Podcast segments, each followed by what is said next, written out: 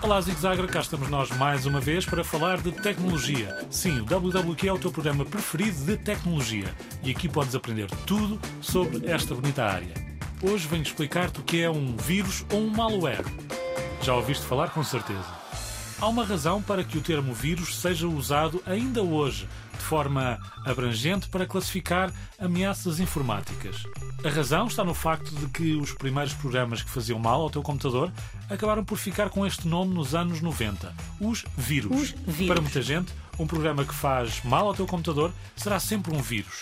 No entanto, com a evolução dos softwares que prejudicam o teu computador, o termo vírus deixou de ser suficiente para classificar códigos mais específicos como worms ou ransomwares. Sim, são nomes bem esquisitos.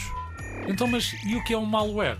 Este nome diz respeito a qualquer tipo de programa de computador e smartphone que seja capaz de se reproduzir e que se instala sozinho, causando assim problemas para os teus equipamentos. O nome malware é, portanto, bem abrangente. Podem ser qualquer tipo de pragas virtuais que encontramos em informática: adwares, spywares, ransomwares, worms, rootkits, trojans e vírus.